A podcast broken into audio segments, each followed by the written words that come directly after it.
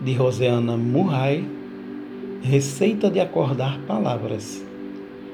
Palavras são como estrelas, facas ou flores.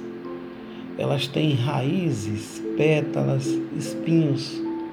São lisas, ásperas, leves ou densas. Para acordá-las, basta um sopro em sua alma. E como pássaros, vão encontrar o seu caminho.